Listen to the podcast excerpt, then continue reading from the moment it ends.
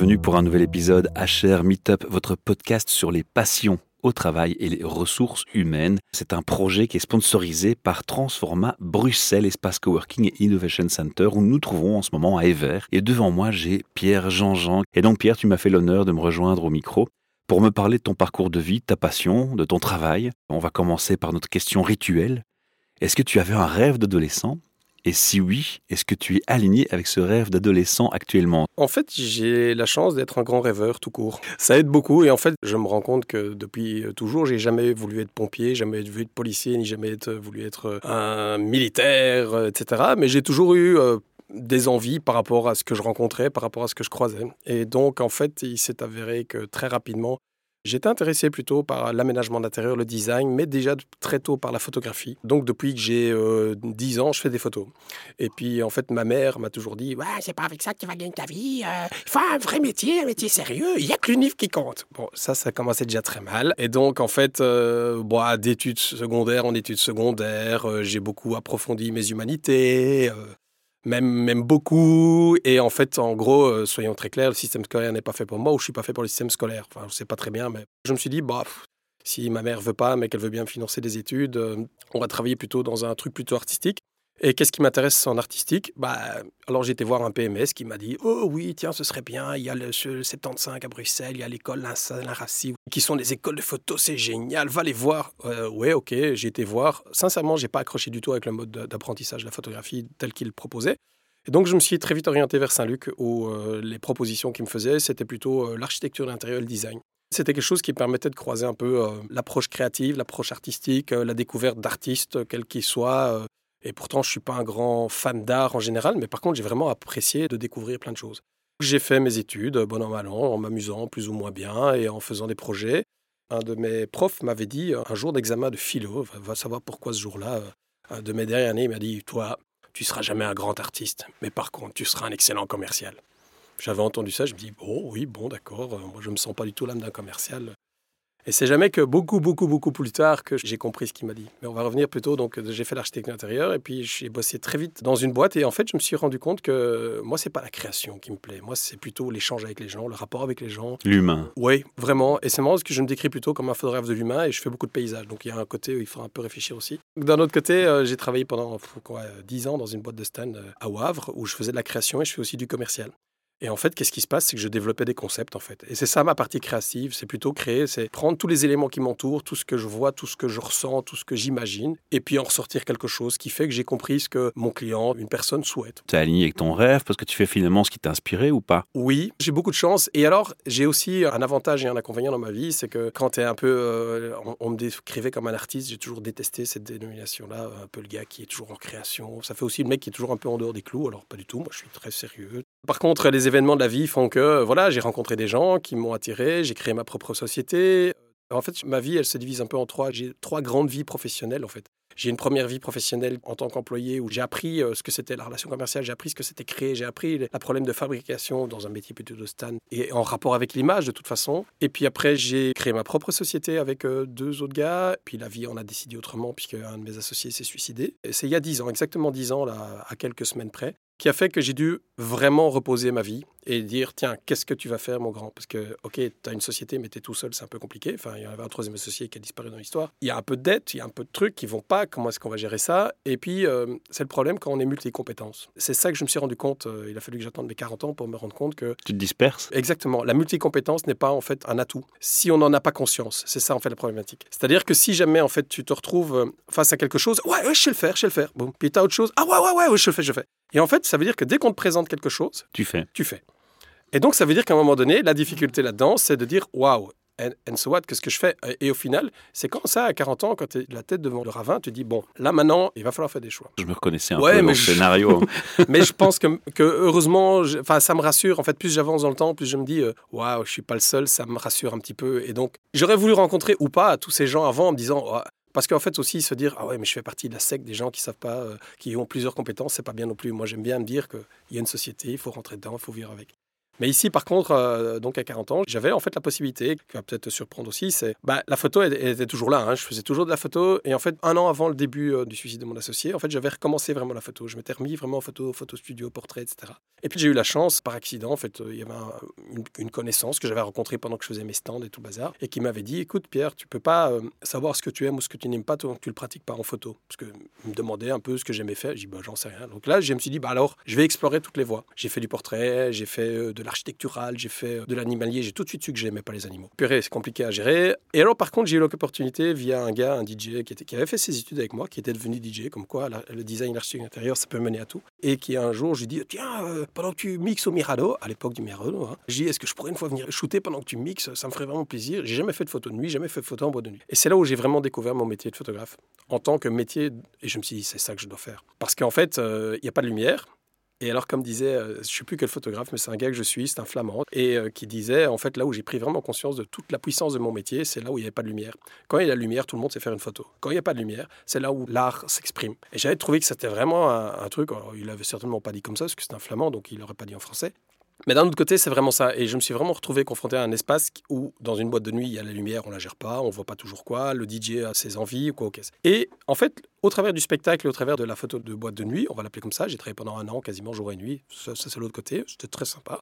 Mais quand on n'a pas de boulot et que du jour au lendemain on trouve ce boulot-là, on est bien content de l'avoir. Et donc ça m'a permis en fait de me poser en fait pendant une année puisque j'ai pas fait grand grand chose euh, non plus. J'ai fait beaucoup de photos, mais j'ai pas fait grand chose d'autre. Et alors je me suis aussi essayé à la cuisine. Je me suis devenu chef à domicile. Ça c'était très chouette. On va passer maintenant et switcher sur ton projet. Oui. Tu peux nous dire un peu en quoi il consiste? Parce que là on a des RH, des DRH qui nous écoutent. Oui. Et ils doivent se dire tiens tiens tiens quel est le rapport avec les ressources humaines? Bon, on va faire un truc très simple.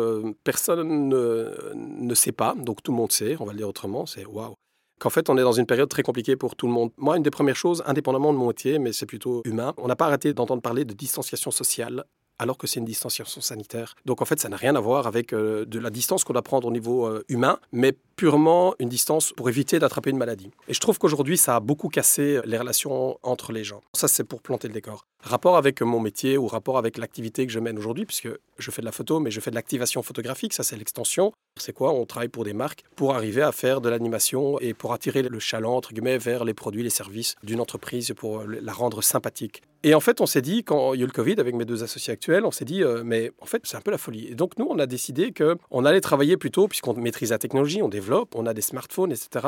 Tout le monde, maintenant, on parle des réunions Zoom, Jitsi, euh, Teams ou autre chose. Tout le monde sait ce que c'est et tout le monde dit Waouh, c'était génial. Et puis, je crois qu'après trois mois, tout le monde trouve que ça devient un peu euh, lourd, que ça devient un peu toujours la même chose. J'ai plutôt aussi envie de faire une remarque sur ce sujet parce que c'était un échange que j'ai déjà eu avec plusieurs personnes. Mm-hmm c'est aussi peut-être parce que parfois c'était mal fait. sans faire de généralité. Mais je pense que, enfin, moi j'ai eu la chance de vivre un an au Canada. Euh, dans tout ça, j'ai fait une petite pause euh, en famille. Et en fait, il y avait une expression qui disait que, euh, au Canada que personne ne voulait courir avec les bottes de Justin Trudeau. Et au départ, je me dis, mais ça veut dire quoi? Enfin, c'était des shoes. Et en fait, ils expliquaient que en fait, à situation exceptionnelle, bah, il y a des, actions exceptionnelles et en fait, tout le monde découvre. Et en fait, tout le monde a un nouveau métier et tout le monde doit découvrir son nouveau métier. Moi, j'aime à dire qu'aujourd'hui, les cartes ont été rebattues et redistribuées autrement. Plus personne n'a une vérité, plus personne ne sait exactement ce qu'il y a. Et c'est comme tu dis, bah, celui qui a trouvé l'outil Zoom la première fois qu'il a mis en place, il a inventé quelque chose. Enfin, inventé. En tout cas, il a réinventé un mode de communication avec ses collègues ou avec ses collaborateurs ou au caisse. La seule difficulté qu'il y a, c'est qu'aujourd'hui, en fait, il n'y a personne qui a défini un standard. Il n'y a personne qui a été évalué derrière. Est-ce que, tiens, oui, est-ce qu'on est content, pas content? Est-ce que ça se passe bien?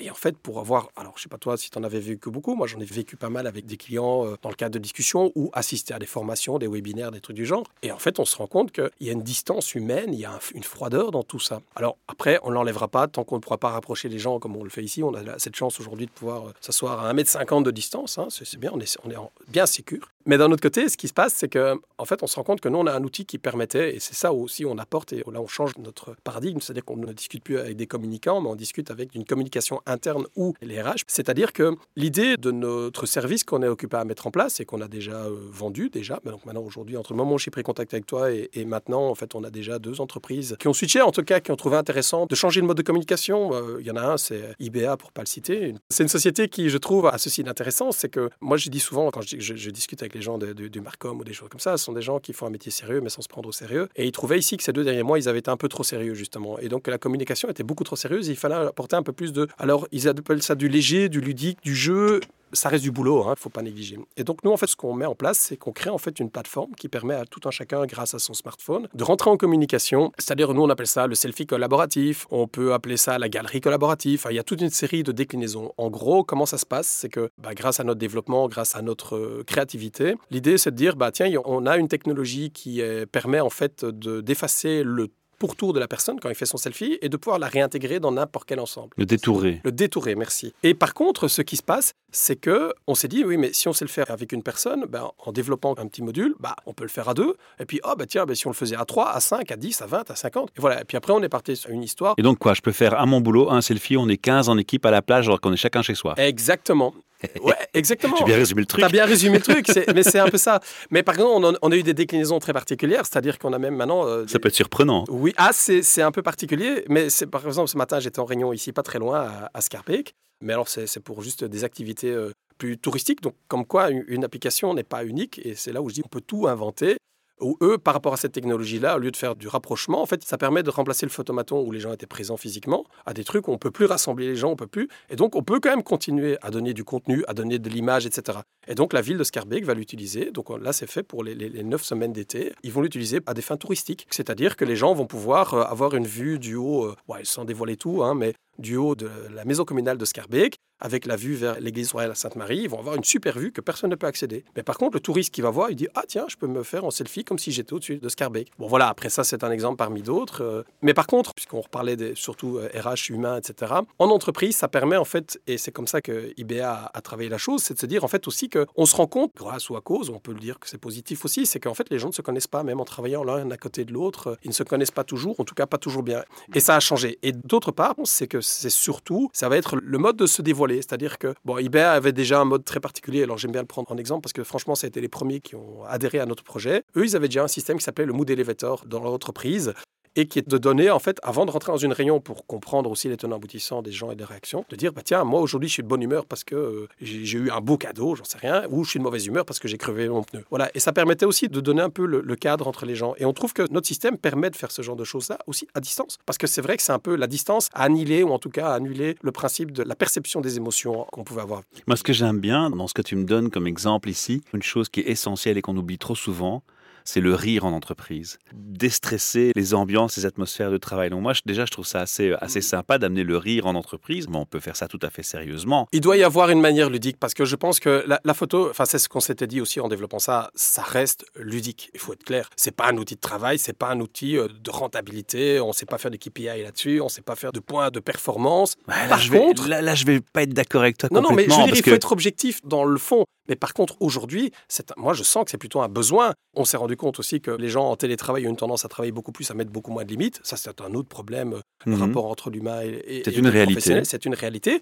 Et je pense que rajouter, venant de l'entreprise, un côté plus ludique ou en tout cas un côté plus léger, ou léger, point, je trouve que c'est intéressant. Moi, j'ai entendu des gens qui disaient, moi, toutes les semaines, avec toute mon équipe, on prend 25 minutes ou une demi-heure et on fait le café hebdomadaire. Et c'est dans une banque, hein, je ne vais pas citer le nom, les commerciaux bancaires, entre eux, décident de faire un truc comme ça. Mais tu ne fais que corroborer ce qui est déjà été dit à mon micro. Hein. Mhm. Parfois, faire une pause, déstresser, laisser place au rire, eh laisser place à la distraction permet, contrairement donc justement à ce que beaucoup de gens ont comme préjugé, à être beaucoup plus rentable au final. Bien sûr. Parce que cette façon de te ressourcer, d'abord, c'est une bonne prévention contre le burn-out faut pas l'oublier. Et puis ensuite, bah, tu t'es déstressé, tu t'es laissé aller, tu t'es lâché, tu as vidé ton sac, bah, tu peux repartir sainement. Et, je crois qu'en termes de rentabilité, tu seras dix fois plus efficace que si tu gardes ta boule d'angoisse toute la journée. Moi, je pense. On s'est rendu compte aussi qu'il y avait un gros problème de relationnel entre les commerciaux et leurs clients. C'est qu'en fait, ils se rendaient compte qu'ils les avaient au téléphone alors qu'habituellement, ils les rencontraient.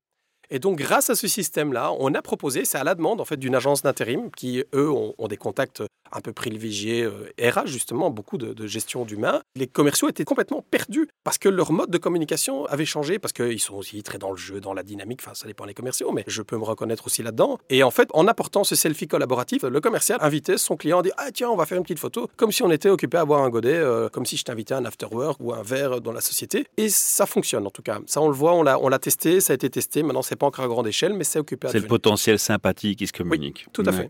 Tu le dis toi-même, les entreprises vont le mettre en place à leur sauce. Ça, c'est un peu l'idée. Mais malgré tout, si un DRH nous entend maintenant, il te contacte, C'est quoi les premières choses que tu lui dis pour le convaincre, s'il fallait encore le convaincre? On va tourner la chose dans l'autre sens. Moi, je ne vais pas vendre, c'est lui qui va m'acheter. Donc ça veut dire que lui a d'abord un problème de communication interne en entreprise, qui veut alléger sa communication en entreprise. Ce qu'il souhaite, c'est qu'il crée un espèce de bien-être, un good feeling ou quelque chose au sein de sa société, ou de la société ou du groupe qui gère, parce que c'est, on parle de RH, ça peut être aussi des responsables des BUM, enfin des business unit managers, des choses genre, enfin c'est dans le même principe, c'est-à-dire c'est créer une dynamique. Je pense aussi que la distanciation, et c'est ça que les RH ont comme problème, après avoir réglé des problèmes euh, très drôle de chômage économique, de mise au chômage. On est dans un système où, demain, je voudrais pas être RH et ni boss d'une grande entreprise parce que qui ne va pas des, masses bien ou qui doit régler des problèmes. Donc je pense qu'apporter de la légèreté dans une entreprise, tu l'avais souligné, je pense que c'est vraiment ça aujourd'hui. On est dans une situation où il y a eu de l'angoisse, on est dans un milieu anxiogène. Je pense que la distanciation est quelque chose qui a aussi amené à de l'isolement. Et je pense que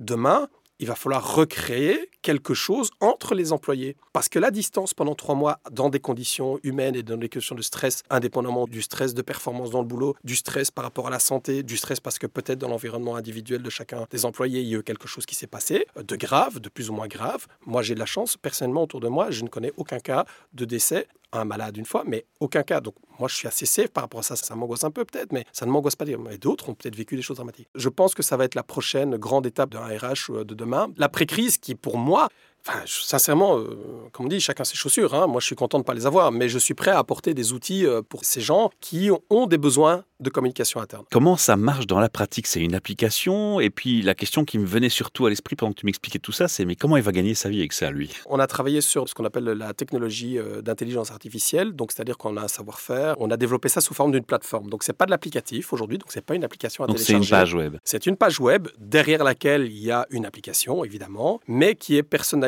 Je veux dire, et personnalisable surtout. Et donc ça veut dire que le design, le logo de son entreprise, les couleurs. Exactement. Les fonds aussi sont adaptés par rapport, enfin les fonds dans lesquels les gens sont intégrés. Je peux respecter ma charte graphique, moi qui tiens Exactement, mais tout à fait, oui, oui, ben on le fait, on, le fait. Encore reprendre l'exemple d'IBA, on choisit euh, des fonds, ils ont décidé de prendre des fonds colorés par couleur qui correspondent aux cinq couleurs de leur charte. Mais donc, on peut tout à fait le faire. Et à côté de ça, on peut créer soit un lien qu'on s'échange par SMS ou co-caisse tout simplement et on fait la photo et puis ça reste là et chacun fait sa photo et l'utilise. On fait aussi des photos de profil, on fait des photos de groupe, donc on peut faire toute une série de choses. On a aussi soutenu le milieu de l'événement en créant avec Event News, enfin c'est encore autre chose, mais Event News, on leur a créé un fonds particulier pour eux qu'ils ont pu diffuser à tous leurs adhérents. L'avantage de cette plateforme, c'est qu'on peut faire beaucoup de choses et je pense aussi qu'il faut lui donner du sens à ça par rapport à, un ensemble. Ça fait partie d'abord de la première réflexion. Qu'est-ce que vous voulez faire avec vos employés, avec vos collaborateurs? Qu'est-ce que vous voulez défendre comme idée? Qu'est-ce que vous voulez faire passer comme message? C'est ça en fait le principe. Et l'outil, en fait, n'est jamais qu'une excuse pour communiquer. Je sais très bien que c'est vraiment un moyen de communiquer de manière légère, mais il peut y avoir des éléments derrière plus importants. Je veux dire, après, euh, il y a tant de choses qui sont différentes d'une entreprise à l'autre, mais par contre, la base, c'est on fait un fonds, un détourage automatique, on intègre, une communication, et après, l'entreprise crée une plateforme et crée une source de visibilité, parce que c'est ça aussi qu'on crée, c'est qu'on crée des pages dynamiques avec des galeries, etc., etc. Il faut être réaliste aussi. Dans les entreprises, il n'y a pas que des braves personnes toujours bien disciplinées il y a aussi des petits comiques et des gens qui aiment bien un peu provoquer. J'aime bien ça, j'adore. on peut toujours avoir des gens qui rentrent dans un délire un peu plus profond et un peu plus loin. Quel est le garde-fou qui est installé sur la plateforme? Parce que, un, il y a le droit à l'image. Deux, il y a les débordements possibles. Comment vous mettez les limites par rapport à ça? C'est une charte, c'est un règlement, c'est une convention? C'est encore beaucoup plus simple. D'abord, il y a Monsieur GDPR qui est passé par là il y, a, il y a deux ans et donc qui oblige un certain nombre de choses. Donc ça, nous, on respecte en tout point toute la charte GDPR, la nôtre et celle du client, puisque bon, on va pas refaire un cours de GDPR. C'est assez, tout le monde s'y prend la tête de toute façon. Donc on fait appel à des spécialistes. Non, mais la partie que tu soulèves qui est très importante, qui est la chose qu'on a mis en place, c'est très simple. Au même titre qu'on fait un détourage automatique, ben en fait l'intelligence artificielle, l'AI, intervient aussi dans ce cadre-là, puisqu'en fait toutes les images sont screenées. C'est-à-dire qu'on peut choisir un screenage. Je ne vais pas faire de mauvaise pub. Hein. C'est une, boîte qui commence par A, qui termine par N, qui fournit ce genre de service. C'est hyper performant. On l'a testé. Tu peux mettre des curseurs pour euh, toute une série. Tu as, je sais combien, tu as un certain nombre de paramètres, la nudité. Euh, on peut même détecter plus ou moins évaluer l'âge. Donc on peut même limiter à l'accès à, des enfants, par exemple, si on voulait. Alors après, ça reste de l'intelligence artificielle. C'est pas parfait, mais en tout cas, c'est très pointu. On peut aussi dire s'il y a des apparitions d'armes ou de choses du genre, mais ça veut dire que systématiquement, toutes nos images sont, scannées par rapport aux normes et aux critères. Et on fait tout ce qui est pornographie, tout ça est screené, vraiment, il euh, n'y a rien qui passe d'office. Et par contre, de toute façon, la personne responsable au sein de l'entreprise, si jamais le système était trop performant, peut repasser derrière et valider une photo, si jamais. Donc voilà, ça, ça a été le premier garde-fou qu'on a mis en place. Alors tu parlais aussi du deuxième garde-fou, mais ça c'est un cas de politique intérieure d'entreprise. Chaque entreprise décide de la manière dont elle fonctionne. On peut considérer de deux manières. Soit on a un système ouvert, par exemple comme on le fait pour, pas le citer, la CMO, des trucs du genre, où là c'est vraiment full ouvert, on ne sait pas du tout qui est là, euh, qui l'utilise. Donc là on, on a vraiment mis en place ce système de garde-fou par rapport à toutes les images un peu bizarroïdes. Mais par contre, on estime par rapport à toute la charte de fonctionnement d'entreprise qu'à partir du moment où on rentre dans le système, implicitement on adhère au fait que la photo sera utilisée à des fins de communication interne, c'est bien précisé. Après, si la société veut communiquer externe, à elle de rendre les informations GDPR. Euh, on a des systèmes de opt-in euh, qui sont utilisables, comme on le fait. Enfin, je te dis, on vient quand même de l'événementiel euh, grand public dans des espaces. Vous êtes rodé pour la Là, chose. pour ça, je peux dire qu'on a travaillé et on a eu des clients qui étaient très pointus. et qui nous ont vraiment demandé de faire très attention. Et puis, c'est la loi qui nous impose ce genre de choses. C'est pas, pas beaucoup plus compliqué que ça.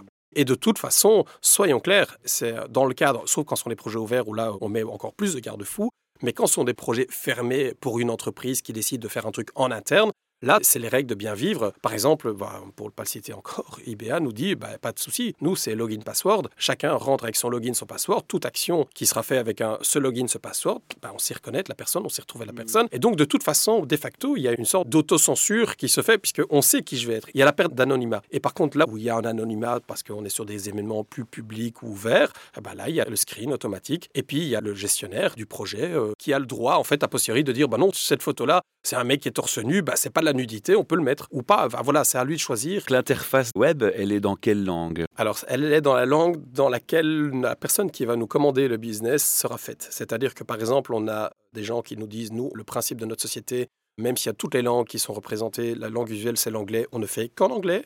On a des endroits, par exemple, comme la ville de Scarbeck, bah, qui dit euh, nous, on est une commune principalement francophone, mais comme on s'adresse à Bruxelles et qu'on est dans les deux communes, nous devons avoir une interface qui est bilingue. Il faut savoir que ce système dont on parle ici, qui est Pim My Selfie, en fait, enfin, parce que c'est le nom définitif commercial qu'on utilisait, une déclinaison en fait de notre système préalable qui existait, qui lui était trilingue, fonctionnait en trois langues possibles. Et la langue par défaut, si on mettait pas, c'est l'anglais ou français en fonction de ce que je sais, mais s'il n'y avait pas de choix de langue, c'était l'anglais. Et aussi un truc qui est assez chouette, c'est que notre système, dès que tu utilises avec ton téléphone, il utilise la langue de ton téléphone. Il reconnaît en quelle langue est installé ton téléphone. Par exemple, en Flandre, c'est comme ça qu'on a détecté que beaucoup de néerlandophones, leur système était en anglais et pas en néerlandais. C'est assez particulier. Et par contre, les francophones, c'est du français. Pour deux, trois questions de clôture, la première question que j'ai pour toi, c'est comment tu définis RH En fait, c'est une personne qui, pour moi, est d'abord très courageuse parce que, franchement, gérer de l'humain, euh, moi, j'ai déjà eu l'occasion, dans mon premier métier d'employé, euh, de gérer une équipe de huit personnes. Et franchement, moi, c'est pas mon taf. Donc, euh, voilà. Donc, je trouve qu'il faut être d'abord très courageux. Et je pense que, indépendamment de ça, ce sont des gens qui doivent être à l'écoute, franchement, de tout le monde. Et ce sont des gens qui ont une importance capitale au sein de l'entreprise, encore plus dans des situations comme aujourd'hui où on est dans des, face à des gros problèmes. Et je pense que c'est vraiment des gens qui doivent être là et sont là pour épauler la direction et le management général d'une entreprise ou d'une BUM ou peu importe de quoi on parle. Mais je pense que la partie humaine est trop souvent oubliée au profit de la performance, au profit de la rentabilité ou des choses du genre. Mais quand on gère de l'humain, si on ne gère pas correctement l'humain, alors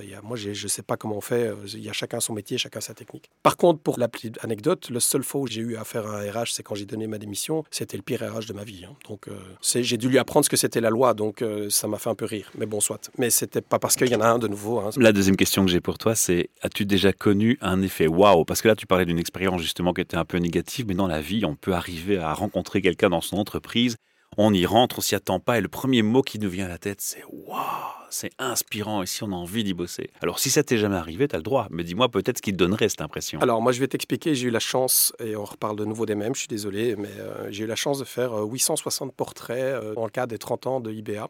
Et j'ai eu l'occasion donc de rencontrer le créateur de l'entreprise, le CEO, jusqu'au au gars à l'atelier qui transporte les palettes. Ou, enfin voilà, j'ai vu, tout le monde est passé devant moi. Et donc, sincèrement, tu te dis, purée, ça c'est une boîte, j'ai envie d'aller bosser. Les gens, ils sont heureux, ils ont envie de vivre, ils ont envie, ils ont une joie de vivre, ils ont envie de faire la fête tout le temps. Les fêtes de IBA, les afterwork, euh, chaque année, moi, bon, cette année-ci, il n'y aura pas malheureusement, mais c'est les, les afterwork où, c'est génial d'y aller. Enfin, franchement, il y a une ambiance de fond. C'est pas pour ça que je suis certain qu'il y a certainement des problèmes au sein de l'entreprise, mais je m'en fous. Moi, en tout cas, en tant que spectateur ou en tout cas que utilisateur externe de l'entreprise, je dis, waouh, purée, ça c'est une boîte, j'ai envie d'y être, j'ai envie de faire, j'aimerais bien participer à leur projet. Ils font des produits qui sont assez, euh, assez phénoménaux dans l'idée, parce que bon, c'est incompréhensible pour le commun des mortels. Mais voilà, c'est waouh.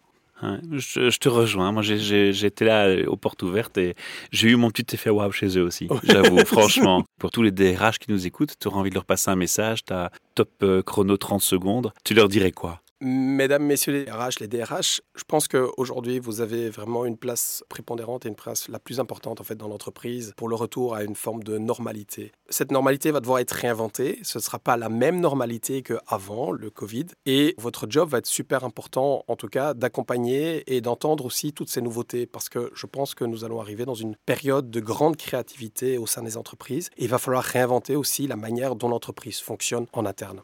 Et donc en termes RH aussi. Ouais, en termes RH, oui, certainement. Hmm. Ok, super. Bah, écoute, euh, Pierre, euh, j'ai vraiment été enchanté d'avoir cet échange avec toi. C'était riche, intéressant. Et je pense que nos DRH et nos RH vont être sensibles à ce produit. Ils peuvent te contacter. Il y a un site internet, j'imagine? Il y a un site internet, euh, www.printer.com. C'est le truc à mourir. P-R-I-I-N-T-R.com. C'est le truc euh, facile à retenir. Merci à tous pour votre attention, votre écoute. On se retrouve bientôt pour un nouvel épisode. Et en attendant, n'oubliez pas, si vous avez envie de soutenir ce projet qu'il vous plaît, il y a une chose très simple à faire un petit like, un petit partage. Et ce sera déjà une très belle récompense pour nous. À très bientôt. Au revoir.